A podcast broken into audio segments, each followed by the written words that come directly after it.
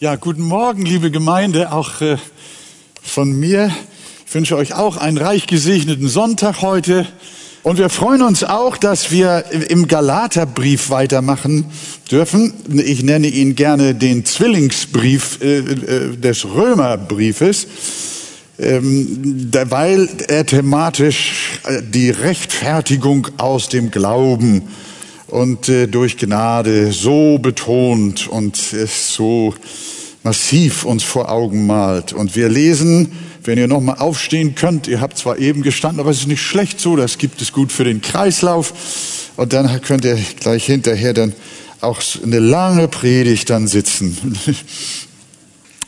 Galater 3, Vers 6 bis Vers 14.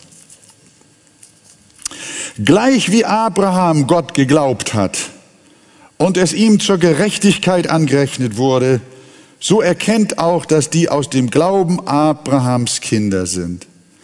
Da es nun die Schrift voraussah, dass Gott die Heiden aus Glauben rechtfertigen würde, hat sie dem Abraham im Voraus das Evangelium verkündigt. In dir sollen alle Völker gesegnet werden. So werden nun die, welche aus dem Glauben sind, gesegnet mit dem gläubigen Abraham. Denn alle, die aus Werken des Gesetzes sind, die sind unter dem Fluch. Denn es steht geschrieben, verflucht ist jeder, der nicht bleibt in allem, was im Buch des Gesetzes geschrieben steht, es zu tun. Dass aber durch das Gesetz niemand vor Gott gerechtfertigt wird, ist offenbar. Denn der Gerechte wird aus Glauben leben. Das Gesetz aber ist nicht aus Glauben. Der Mensch, der diese Dinge tut, wird durch sie leben. Christus hat uns losgekauft von dem Fluch des Gesetzes, indem er ein Fluch für uns wurde. Denn es steht geschrieben, verflucht ist jeder, der am Holz hängt, damit der Segen Abrahams zu den Heiden komme in Christus Jesus, damit wir durch den Glauben die Verheißung des Geistes empfangen. Amen. Nehmt gerne Platz, ihr Lieben. Es geht auch in diesem Abschnitt wieder um die Frage, wie kann ein Mensch vor Gott gerecht werden? Aus guten Werken, aus der Bemühung und dem Gehorsam der Gesetze gegenüber oder aus dem Glauben oder aus beidem vielleicht. Die Leute, die die Galater verwirrten, waren der Meinung, aus beidem. Sie waren der Überzeugung, dass die Errettung durch den Glauben an Jesus Christus geschieht, aber nur eine halbe Errettung ist, solange nicht der, der Mensch sein Werk, also seinen Teil in Form einer Bemühung und Bereitwilligkeit und eines guten und frommen Lebens und so weiter äh, äh, dazu beiträgt. Das Ganze nennen Theologen Synergismus, dass der besagt, unsere Errettung erfolge aus zwei Dingen, aus dem Glauben und Gnade und aus unserer Bemühung. Und damit haben einige Leute in den Gemeinden in Galatien die frischen und jungen Christen verwirrt und sie sogar von der Wahrheit abgebracht. Und das hat Paulus äh, sehr viel Not gemacht. Äh, ähm, er hat ihnen geschrieben, wer hat euch verzaubert, dass ihr ich sag mal, was ist mit euch passiert, dass ihr so, so ein Quatsch, so was Unwahres, so was äh, Irrtümliches, so was Verderbliches, also jetzt glaubt, nachdem ihr doch aus der Gnade und durch den Glauben an euren gekreuzigten Heiland errettet worden seid, jetzt lasst ihr euch aufbürden und sagt, ihr müsst aber auch noch das und das tun, ihr müsst euch beschneiden lassen, ihr müsst Speisengesetze einhalten, Sabbate einhalten und, und fromme Übungen also durchführen und so weiter. Und wenn ihr das nicht macht, dann seid ihr noch keine richtigen Christen, dann kommt ihr nicht in den Himmel. Das hat Paulus so auf die Palme, ich weiß nicht, nicht, dass er wütend war. Paulus ist bestimmt nicht ausfallend gewesen. Aber sein Herz war erregt, wie auch das Herz unseres Heilandes manchmal erregt war. Wenn er das Treiben von Gottlosigkeit und, und, und Irrtum also mit angesehen hat. Und so sagt Paulus, selbst wenn ein Engel vom Himmel euch etwas anderes als Evangelium verkündigen würden, als das, was wir euch verkündigt haben, der sei verflucht. Ihr erinnert euch an diese Texte. Zweimal sagt er das. Er sagt, wenn ihr dem glaubt oder wer das glaubt und predigt, der sei verflucht. Das ist kein Evangelium. Und ich muss ganz ehrlich sagen, wenn ich dann solche Ausdrücke auch bei Paulus so lese, so, so, so kraftvoll, so Kraftausdrücke, so, dann denke ich manchmal, Paulus geht's nicht ein bisschen, geht's, geht's nicht ein bisschen zivilisierter, geht's nicht ein bisschen, äh, ein bisschen verbindlicher und, und, und nicht gleich so verflucht und so. Ne? Ist das nicht überzogen? Aber wenn wir uns überlegen, was diese Lehre dieser Irrlehrer eigentlich beinhaltet, dann hat der Apostel Paulus absolut recht, dann ist da nichts überzogen in seiner Sprache. Denn ihr Lieben, es geht doch bei dieser Sache um die Frage von Leben und Tod. Das muss man bedenken. Um Himmel oder Hölle. Die Lehre, dass der Mensch ganz oder auch nur teilweise durch Werke vor Gott gerecht werden könne, der führt geradewegs in die Hölle. Das, denn es wird kein Mensch durch Werke gerecht vor Gott. Jetzt kann ich verstehen, dass Paulus die Galater und nicht zuletzt auch die Verbreiter solchen, solches, solchen Irrtums, dass er denen sagt, Leute, was macht ihr da eigentlich? Das sowas zu verkündigen bedeutet Fluch.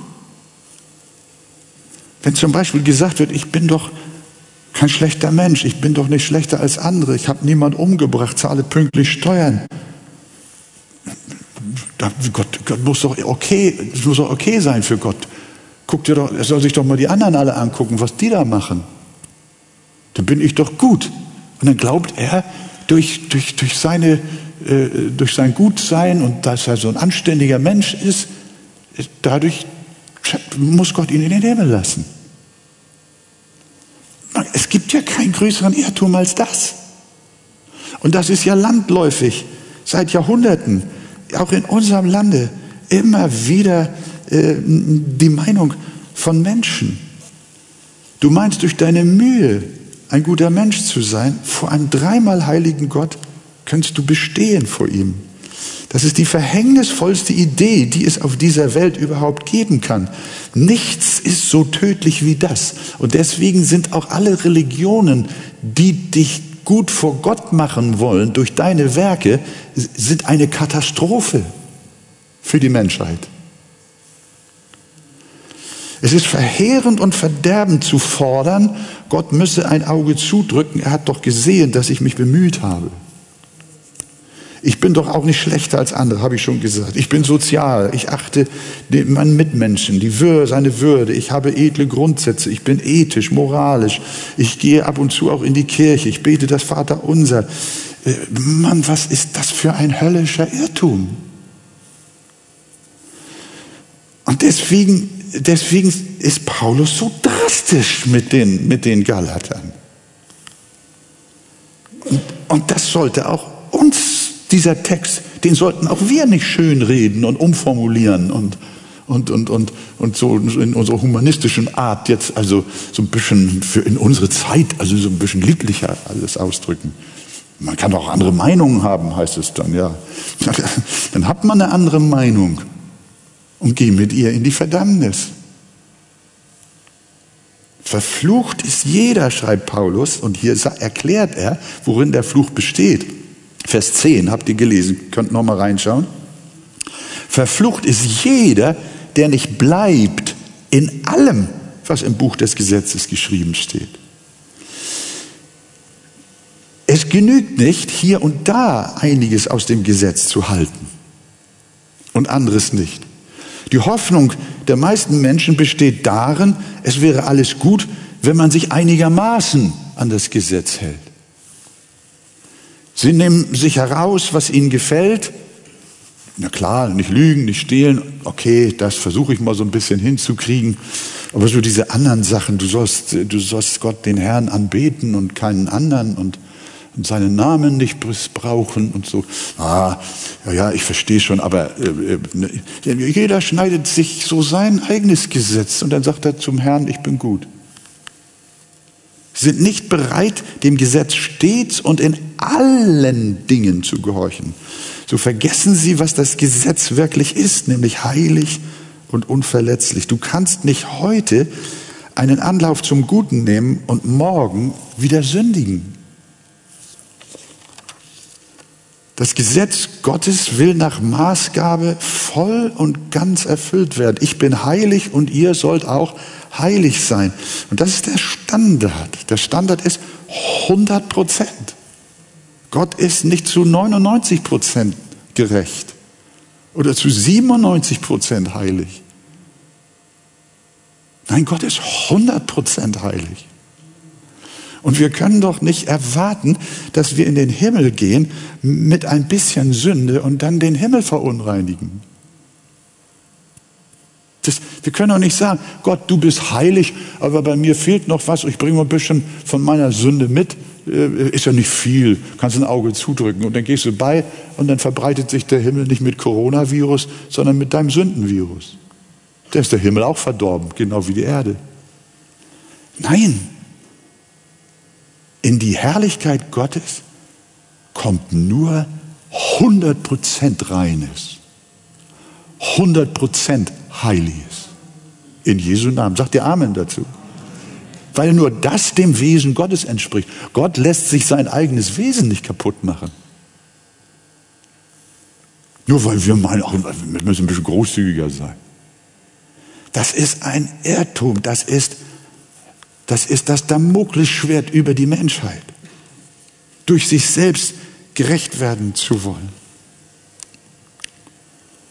Das aber durch das Gesetz, und da kommt Paulus jetzt und sagt, durch dich selbst, durch uns selbst können wir nicht uns den Weg zu Gott bereiten, sondern durch das Gesetz wird niemand vor Gott gerechtfertigt. Das ist offenbar, sagt er in Vers 11. Denn der Gerechte wird aus Glauben leben. Hier kommt der Punkt. Durch den Glauben an Christus als unsere Gerechtigkeit. Nicht die Quälerei mit dem Buchstaben des Gesetzes, sondern allein durch den Glauben an den Sohn Gottes werden wir gerecht. Ich habe hier einfach mal mein Konzept reingeschrieben. Äh, Jesus Christus ist unser Code zum Himmel. Er ist unser Offenbarung, sagt, er ist der Schlüssel. Und du kannst, wenn du einen Schlüssel ins Loch steckst, dann müssen die, wie nennt man die Formung und die Kanten und Zacken und, und so weiter und so fort, wenn es ein Sicherheitsschloss und noch ein kompliziertes Schloss ist, dann musst du musst das H, genau, da kannst du nicht sagen, so ein bisschen kann es verbogen sein. Kommst du mit dem Schlüssel nicht rein? Genauso ist es mit dem Code, wenn du eine Tür öffnen willst. Digital. Das ist so wie äh, Mit einem Code durch Selbstbesserung schaffen wir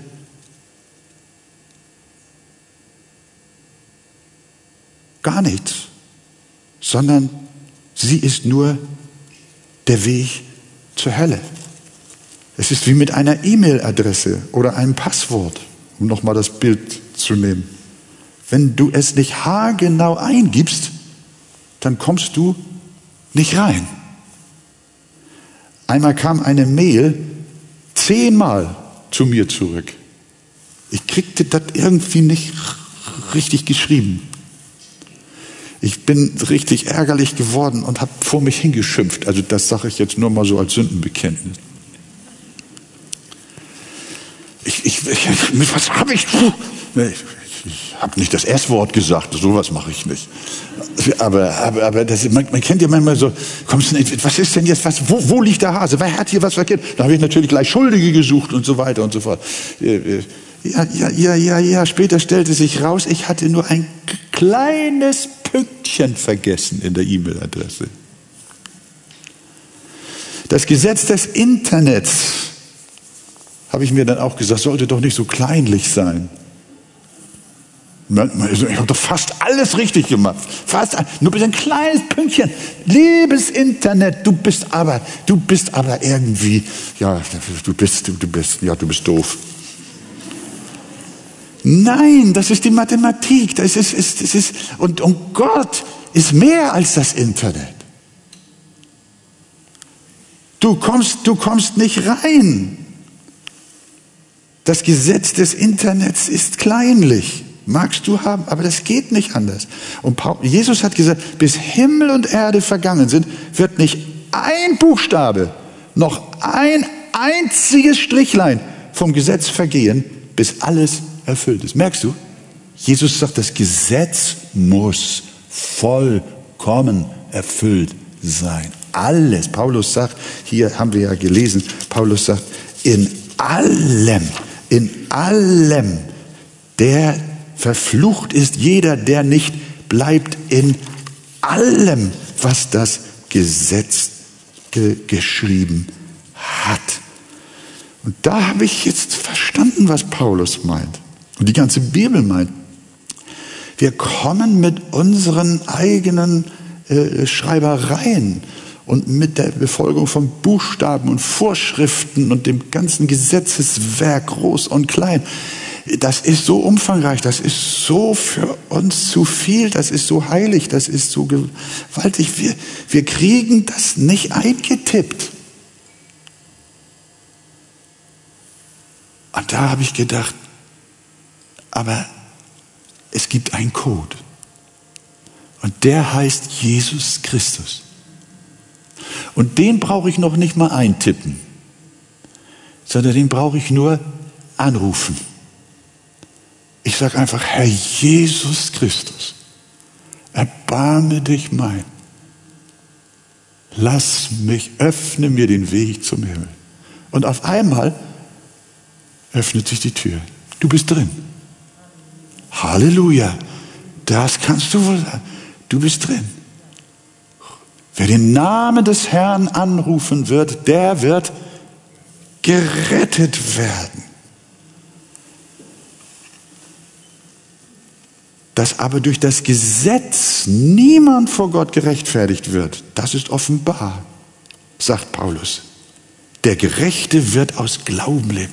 Im Glauben Jesus Christus. Das ist der Code. Das ist der Zugang. Das ist die Öffnung. Und nicht deine verrückten Versuche. Lass das sein. Durch den Glauben an Christus als unsere Gerechtigkeit, nicht die Quälerei mit den Buchstaben des Gesetzes, sondern allein durch den Glauben an den Sohn Gottes werden wir gerecht. Und ich möchte euch hier und auch unsere Freunde draußen herzlich einladen. Geh du, lass all deine ganzen äh, religiösen Bemühungen und all dein dich selbst besser machen, um damit vor Gott zu punkten, sondern komm und versteh hier den Text der Bibel. Du lebst nur durch den Glauben von Herzen glaube, dass Jesus Christus für dich gestorben ist, dass er deine Sünde getragen hat, deine Schande und dass er für dich bezahlt hat und du nicht mehr bezahlen musst. Rufe ihn an. Rufe den Namen des Herrn Jesus Christus an. Zähle nicht mehr deine Gottesdienstbesuche. Zähle nicht mehr deine Gebete und deine Rosenkränze oder irgendwas, was du tust, um selig zu werden, sondern glaube an den Herrn Jesus Christus. So wirst du gerettet werden. Halleluja. Oh, ich, bin, ich bin richtig glücklich. Ich bin richtig glücklich. dass ich euch das sagen darf. Und das ist, was Paulus hier mit uns teilt und auch mit den Galatern. Nicht das Gesetz. Nun gehen wir noch mal zum Anfang unseres Textes. Da sehen wir nämlich, dass Paulus jetzt äh, noch ein Argument der Gesetzeslehrer entkräftet, das sie immer vorbringen. Die, die äh, Judenchristen, die Judaisten, die haben sich nämlich immer auf Abraham berufen, wenn es um die Frage der Werke geht. Die haben immer auf Abraham gezeigt und haben gesagt, Abraham ist doch unser Vater und so wie er war, so müssen wir doch auch sein. Und dann haben sie immer gesagt, und ihr seht doch, Abraham hat sich auch beschneiden lassen. Was wollt ihr denn? Also seid wie unser Vater Abraham und lasst euch beschneiden und haltet das Gesetz.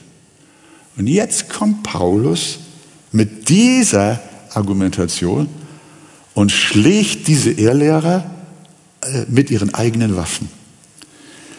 Denn, was sagt er? Er sagt in Vers, äh, was haben wir gelesen? Der Reihe nach, Vers 6. Gleich wie Abraham Gott geglaubt hat und es ihm zur Gerechtigkeit angerechnet wurde, so erkennt auch, dass die aus dem Glauben Abrahams Kinder sind. Äh, äh, Paulus sagt jetzt, Moment mal, Moment mal, Moment mal, wie war das denn bei Abraham? Bei Abraham war das nicht so, dass das mit der Beschneidung anfing, sondern bei Abraham war das ganz anders. Da es nun in Vers 8, 9, da es nun die Schrift voraussah, dass Gott die Heiden aus Glauben rechtfertigen würde, hat sie dem Abraham im Voraus das Evangelium verkündigt. In dir sollen alle Völker gesegnet werden, so werden nun die, welche aus Glauben sind, gesegnet mit dem gläubigen Abraham. Jetzt sagt Paulus und zeigt ihnen, inwiefern Abraham eigentlich unser Vorbild wirklich war. Abraham wurde im Voraus das Evangelium verkündigt. Jesus sagte, Abraham, euer Vater, frohlockte, dass er meinen Tag sehen sollte und er sah ihn und er freute sich. Was Paulus hier konstatiert und was Jesus auch betont ist, dass der Vater Abraham gerade als Heide, als Götzendiener von Gott auserwählt, der erste und einzige vor ihm war noch drei andere, die schon aus Glauben gerettet worden waren. Wisst ihr, wer das war? Das war Abel, das war Henoch und das war Noah. Die werden in der Bibel nur ganz kurz erwähnt, aber auch, dass sie aus Glauben errettet wurden. Aber da, wo es richtig losging mit dem Glauben, das war bei Abraham. Und den hat Gott sich aus Ur in Chaldea, hat er in sich rausgenommen und hat sich ihm offenbart und hat ihm was denn? Jesus verkündigt. Er hat ihm das Evangelium verkündigt, damals schon lange bevor Christus kam und am Kreuz starb. Abraham hatte eine Offenbarung von Jesus. Er sah den Tag Jesu, ähnlich wie bei Mose später. Von ihm sagt der Hebräerbrief, dass Mose die Schmach Christi mehr schätzte als die Schätze Ägyptens. Da fragst du dich, Mose, zu deiner Zeit war doch noch kein Christus, da war doch noch kein Kreuz und keine Erlösung. Und trotzdem ist von ihm geredet, dass er die Schmach Christi mehr liebte als die Schätze Ägyptens. Da merken wir etwas. Dem Abraham schon, dem Mose später, ist schon Christus verkündigt worden. Vielleicht nicht durch einen Weltevangelisten, aber durch den Heiligen Geist. Gott hat sich den Patriarchen offenbart. Und dann ist Gott nicht beigegangen und hat zu Abraham gleich zu Anfang gesagt, Abraham, wenn du fromm werden willst und wenn du gerettet werden willst, beschneide dich. Lass dich beschneiden, dann wirst du gerettet. Nein, davon ist überhaupt nicht die Rede. sondern Gott spricht zu Abraham. Geh hinaus aus deinem Land und aus deiner Verwandtschaft und aus dem Haus deines Vaters in das Land, das ich dir zeigen werde.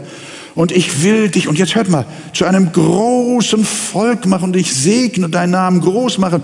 Und du sollst ein Segen sein. Ich will dich segnen, die dich segnen und verfluchen, die dich verfluchen. Und in dir sollen gesegnet werden alle Geschlechter auf Erden. Es fällt auf, dass Gottes erstes Wort an Abraham sich nicht nur auf die Juden, sondern auf alle Geschlechter der Erde bezieht. Aber als Abraham feststellte, dass er keine Kinder mit Sarah bekam, fragte er den Herrn, wie seine Verheißung, nämlich einen Sohn zu bekommen, damit zusammenpasse, dass er immer noch kinderlos ist. Und dann lesen wir äh, von Beschneidung weit und breit nichts, sondern wir lesen dann weiter im 1. Mose 15, und der Herr führte ihn hinaus und sprach, sieh doch zum Himmel und zähle die Sterne, wenn du sie zählen kannst. Und er sprach zu ihm, Abraham, so soll dein Same sein. Und jetzt, jetzt hört. Und da kommt das Wort Gottes zu ihm. Und Abraham glaubte dem Herrn. Und das rechnete er ihm als Gerechtigkeit an. Von Beschneidung sagt Paulus den Gesetzeslehrern in Galater, ist überhaupt nicht die Rede hier, sondern das Heil in Christus bei Abraham befand aus dem Glauben statt, den Gott ihm gegeben hat. Abraham glaubte dem Herrn und das rechnete er ihm als Gerechtigkeit an. Das ist Evangelium pur. Und Abraham war errettet. Er war gerecht gesprochen. Er war erlöst. Er war frei. Nicht durch Beschneidung und Gesetze. Mose war noch gar nicht geboren, da gab es keine Gesetze. Der Berg Sinai war noch weit, weit, weit weg. Sondern der Glaube, sagt uns die Bibel, auch Paulus in unserem Kapitel noch sagt, der Glaube, der war viel früher da als das Gesetz. Manchmal denken wir, der Glaube ist erst im Neuen Testament angefangen. Das wäre eine neue Offenbarung fürs Neue Testament. Nein, ihr lieben Freunde, es war nie erst das Gesetz, sondern es war immer erst der Glaube. Gott fing bei Noah an mit dem Glauben, bei Abel an mit dem Glauben, bei Henoch an mit dem Glauben. Und er fing bei Abraham mit dem Glauben an. Und er hat dem Abraham gerecht gemacht, nicht aus Werke, sondern aus dem Glauben. Versteht ihr das? Der sagt doch mal ja. Könnt ihr doch mal richtig ja sagen, dass ich denn noch weiß? Sonst muss ich, sonst muss ich das nochmal wieder von vorne anfangen. Das ist, wisst ihr, ihr lieben Geschwister und Freunde, das ist so elementar. Bitte macht nicht den Fehler und denkt, ach, das kennen wir schon alles und das wissen wir schon alles. Das haben wir ja schon x-mal rauf und runter gehört. Äh, Leute, ich sag noch einmal, es geht hier um die Frage von Himmel und Hölle. Es geht hier um die Frage, um gerettet zu sein oder verloren zu sein. Und wenn irgendjemand glaubt, es hat doch noch irgendwas mit meinen Werken zu tun, um irgendwie vor Gott noch die Tür geöffnet zu bekommen für den Himmel, dann sag ich dir dann, ich wiederhole mich jetzt, aber liebe Gemeinde, es, es, ja, ich brenne, ich brenne auch, ich brenne auch. Ich möchte es euch in Liebe und allen Menschen im ganzen Lande, mögen es hundert sein oder tausend oder zehntausend, mögen es noch viel, viel mehr sein. Hört doch, was die Bibel sagt. Du kannst nicht durch deine Mühe und Frömmigkeit und guten Werke und Taten und deine Freundlichkeit und deine sozialen Gedanken und alles, du kannst nicht durch dich selbst gerettet werden, sondern allein aus dem Glauben in Jesus Christus, den Gekreuzigten. Amen und nochmal Amen. Halleluja. Das ist hier die Botschaft. Und, und Paulus sagt, ihr lieben Ehrlehrer und ihr lieben Galater, wacht auf aus eurer Verzauberung. Kommt mir nicht mit Abraham, dass der durch Werke gerettet worden wäre. Nein, Gerade Abraham, berichtet uns die Schrift, ist nicht durch Werke, sondern aus dem Glauben gerettet worden. Er ist, und deswegen kommt dieser wunderbare Gedanke, dass der Abraham der Vater aller Gläubigen ist. Und das entfaltet ja der Apostel Paulus ganz klar. Da sagt er ja in Vers äh, 3, 6 bis 7, gleich wie Abraham Gott geglaubt hat und es ihm zur Gerechtigkeit angerechnet wurde, so erkennt auch, sagt er zu dir, die aus Glauben sind, die sind Abrahams Kinder. Das ethnische Israel ist nur biologisch die Nachkommenschaft Abrahams, aus der dem Fleische nach der Messias kommen sollte. Und wir danken Gott, dass er sich ein Volk erwählt hat, aus dem dem Fleische nach der Christus kam. Aber die wahre Nachkommenschaft Abrahams sind die, die aus dem Glauben an Jesus Christus sind. Sie sind die unendlich vielen Sterne am Himmel.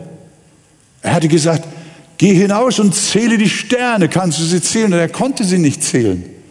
Und das, er kann, Gott kann mit dieser Verheißung nicht Israel gemeint haben, denn Israel ist immer ein kleines Volk gewesen und ist bis heute ein ganz kleines Volk, wenn nicht eins der kleinsten Völker auf der ganzen Erde. Wir können nicht sagen, die Juden sind wie die Sterne am Himmel. Millionen und Milliarden und Myriaden. Nein, hier ist nicht Israel gemeint, das ethnische sondern hier sind die Kinder des Glaubens gemeint, die zu ihrer Errettung glaubten. Abraham glaubte und vertraute vor tausenden von Jahren, als nichts von dieser göttlichen Verheißung zu sehen war. Und nun schaut euch den heutigen Globus an. Ihr müsst, ihr müsst stellt euch mal vor, damals war er ganz allein hat nichts gesehen, nichts gehört, hat nur den Götzen geopfert und plötzlich ruft ihn Gott, stellt sich ihm vor und sagt zu ihm, ich bin der Herr dein Gott. Glaub an mich und meinen Sohn Jesus Christus. Und damit du das auch richtig verstehst, hat er ihm dann später auch noch den Isaak gegeben. Ich würde es am liebsten noch weiter ausführen. Das ist ja eine fantastische Geschichte. Dann kam ja, dann kam diese Geschichte mit, mit der Magd noch dazu. Dann hat er doch nicht richtig im Glauben gestanden. Äh, er hatte auch Zweifel. Und dann kamen bei ihm auch wieder die Werke. Und dann hat er die Magd genommen und dann hat er Ismael gezeugt. Und was daraus geworden ist, wissen wir. Aber dann kam irgendwann doch der Verheißene, der Isaak. Und dann hat Gott zu ihm gesagt, jetzt nimm und opfer ihn. Den einzigen Sohn, den wahren, den Erben. Und Abraham glaubte wieder. Gott erklärte ihm das Evangelium. Er erklärte ihm Jesus. Nicht Isaak war der wahre Sohn. Der war nur ein Abbild. Sondern Jesus war der wahre Sohn, der später von seinem Vater auch nach Golgatha geführt wurde, um dort ein Opfer zu sein. Es ist gewaltig, wie Gott dem Abraham ganz allein auf der Oberfläche des weiten Erdenrundes, ihm ganz allein in der Einsamkeit das Evangelium erklärt hat. Das ist fantastisch. Das ist ein Geheimnis. Das war das erste Mal, wie Gott einem Menschen die Herrlichkeit der Erlösung in dem Sohn offenbart hat. Und Abraham glaubte. Er glaubte so sehr, dass er sagte, Gott kann auch von den Toten auferstehen. Ja, der Christus ist ja auch von den Toten auferstanden. Das war der Glaube des Abraham. Und nun müsst ihr verstehen, er war ganz allein. Er glaubte. Schaut euch jetzt aber den heutigen Globus an die Kontinente, die Länder, die Inseln, überall auf der ganzen Welt wohnen die verheißenen Kinder Abrahams. Das ist der Same. Du kannst nach Neuseeland gehen, du kannst nach Australien gehen, du kannst nach Sibirien gehen, bis nach Japan, nach Grönland zu den Eskimos, nach Kanada, nach USA, du kannst nach Südamerika, nach Feuerland gehen, du kannst zum Kap der guten Hoffnung gehen. Wo willst du überhaupt hingehen? Du kannst nach Arabien gehen, wo du hingehen, nach China kannst du hingehen. Bilde dir nicht ein, dass du nicht irgendwo den Samen Abrahams findest. Halleluja! Und wir bilden in unserer Gemeinde ja sowas auch ein teilweise ab. Wir haben sie hier in unserer Gemeinde aus allen Völkern, hätte ich fast gesagt, aus allen Nationen. Ihr seid alle für das Reich Gottes. Für Gott gelten keine Ethnien und keine Nationalitäten. Für Gott gelten nicht Fleisch und Blut, sondern für Gott gelten die Kinder der Verheißung. Und das sind Abrahams Kinder, die errettet worden sind aus allen Völkern und aus allen Stämmen und aus allen Nationen. Halleluja! Gelobt sei der Name des Herrn. Mensch, was, was darf ich, mein Gott, was darf ich für eine Botschaft verkündigen? Die armen Politiker, die müssen alles Mögliche reden und nicht reden. Aber ich darf etwas sagen, was das Beste ist, was es auf der ganzen Welt gibt. Halleluja! Amen. Das ist ja Gewalt. Entschuldigt. Entschuldigt bitte. Entschuldigt. Entschuldigt bitte, das, ist, das, das packt mich, das fasziniert mich, das lässt mich nicht los. Und jetzt ist Abraham im Himmel und ich kann mir vorstellen, dass Gott zu ihm sagt, so Abraham, nur schau mal, jetzt zähl mal die Sterne alle. Er sagt, ich kann sie nicht zählen. Ja, ich sehe, ich sehe, so viele Millionen sind schon im Himmel und auf dem ganzen Erdenrund sind sie alle verteilt.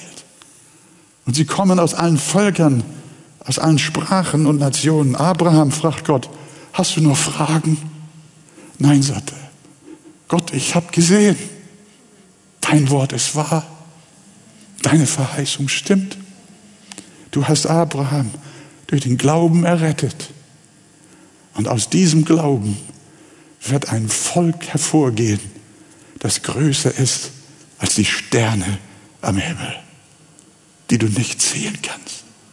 Das ist, das sind die Kinder Abrahams.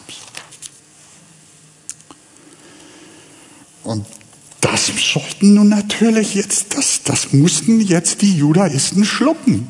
Ich möchte, jetzt mal, ich möchte das jetzt mal auch auf die jüdischen Christen, die sehr stark und auch sehr stolz auf ihren jüdischen Hintergrund waren, wie das jetzt auf, auf sie gewirkt hat. Äh, und da hat ja Jesus auch schon an ihnen gearbeitet. Als Jesus eines Tages von Juden umringt war, pochten die Juden darauf und haben gesagt, Jesus, weißt du denn nicht, wir sind Abrahams Same, haben sie sich auf die Brust geschlagen. Wir sind Abrahams Same und nie jemandes Knecht gewesen. Deshalb, deshalb widersprachen sie Jesus und meinten, dass sie keinerlei Befreiung nötig hätten. Und dann riefen sie noch einmal ganz laut, Abraham ist unser Vater. Und was hat Jesus dazu gesagt? Jesus spricht zu ihnen, wenn ihr Abrahams Kinder wärt, so würdet ihr Abrahams Werke tun. So würdet ihr sein Leben führen. Und würdet ihr seinen Glauben teilen. In Matthäus 3, Vers 9 kommt etwas Ähnliches. Und denkt nicht, sagt unser Herr, bei euch selbst sagen zu können, wir haben Abraham zum Vater. Denn ich sage euch, Gott vermag dem Abraham aus diesen Steinen Kinder zu erwecken. Merken wir, Jesus spricht dem jüdischen Fleisch und Blut äh, die Berechtigung abzusagen, dass Abraham ihr Vater ist, im wahrsten Sinne des Wortes. Natürlich nicht biologisch nicht. Nein, nein, nein, nein, ethnisch nicht. Aber was Gott unter der Vaterschaft Abraham versteht, nämlich den Segen des Heils aus dem Glauben, der gehört den Kindern, in, der gehört den Glaubenden.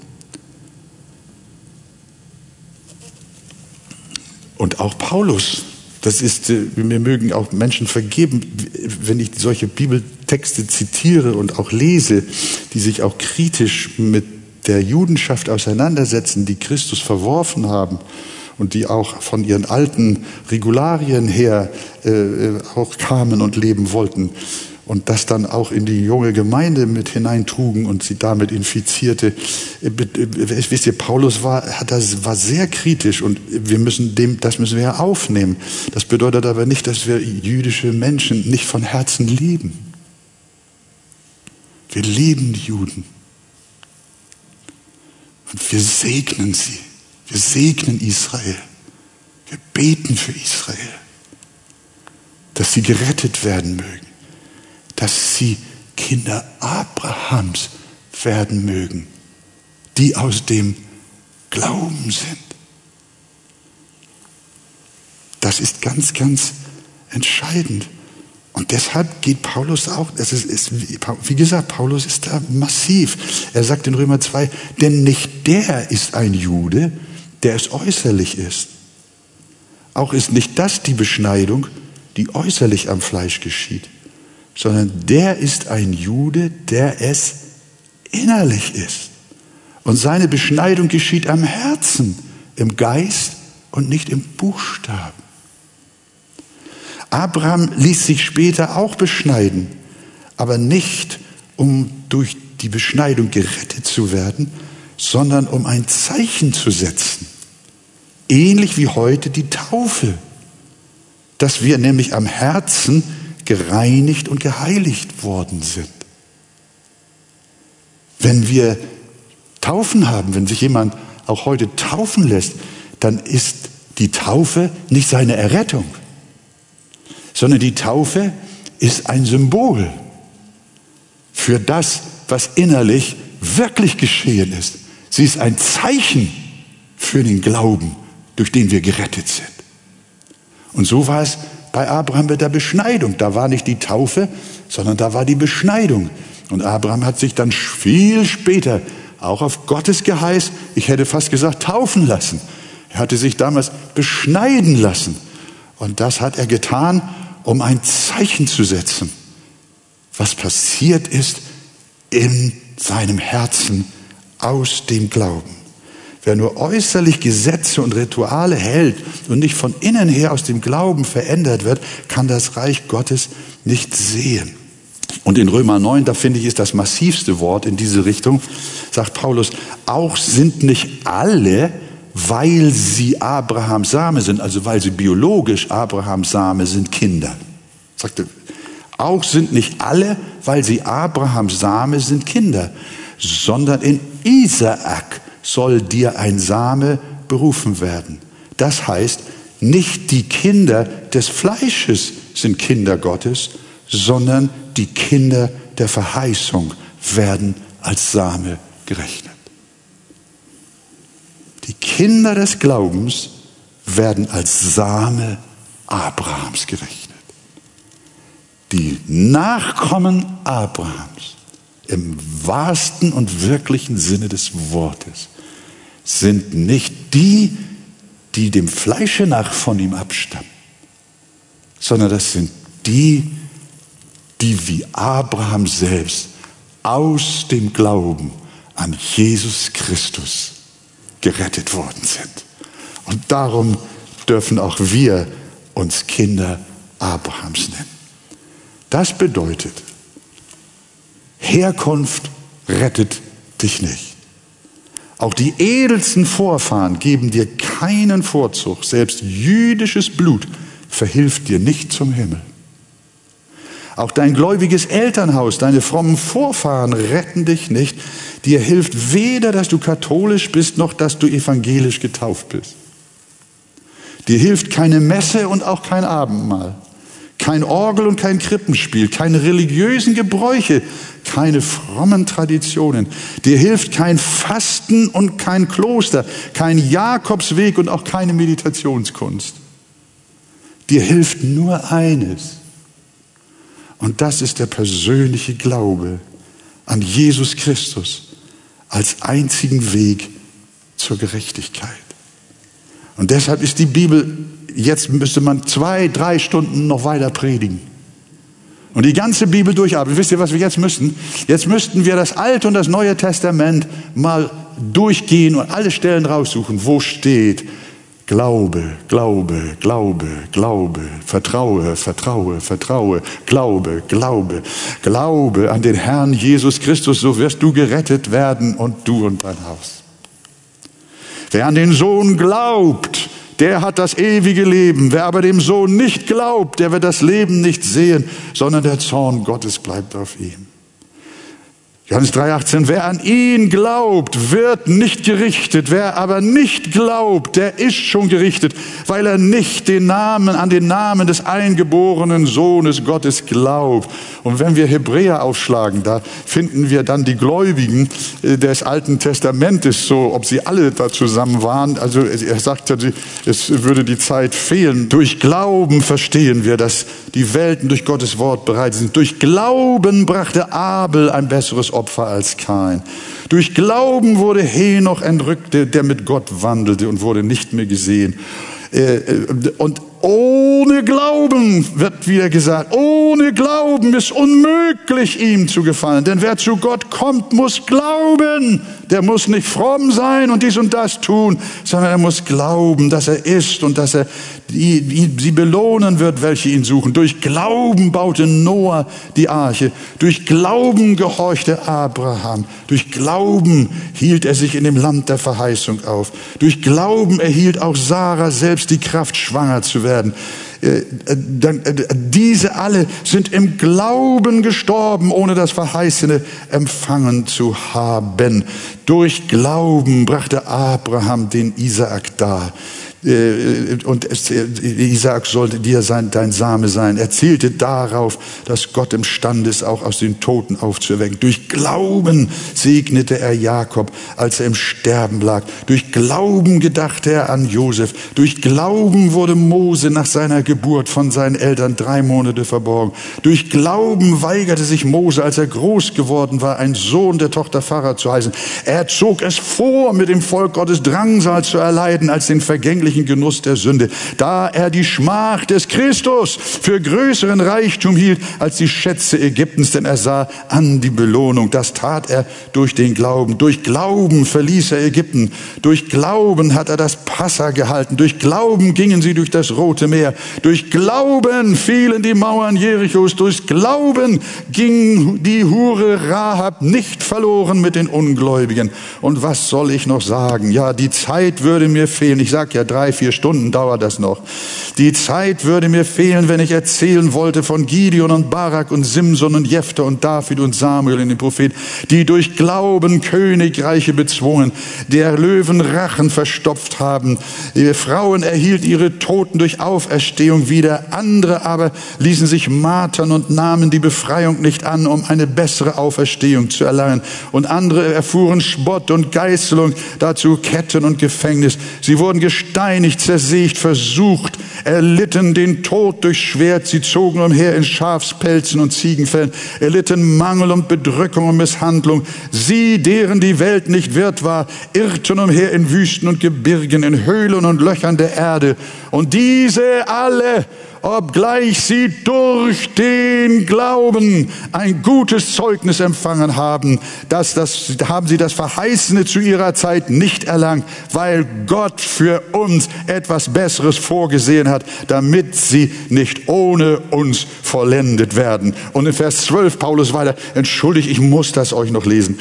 Da wir nun eine solche Wolke von Zeugen haben, so lasst uns jede Last ablegen, die Sünde, die uns so leicht umstrickt. Und lasst uns mit Ausdauer laufen und den Kampf, der vor uns liegt. Lasst uns aufblicken zu Jesus, den Anfänger und Vollender des Glaubens. Gelobt sei der Name des Herrn. Amen. Der Anfänger und Vollender des Glaubens heißt Jesus.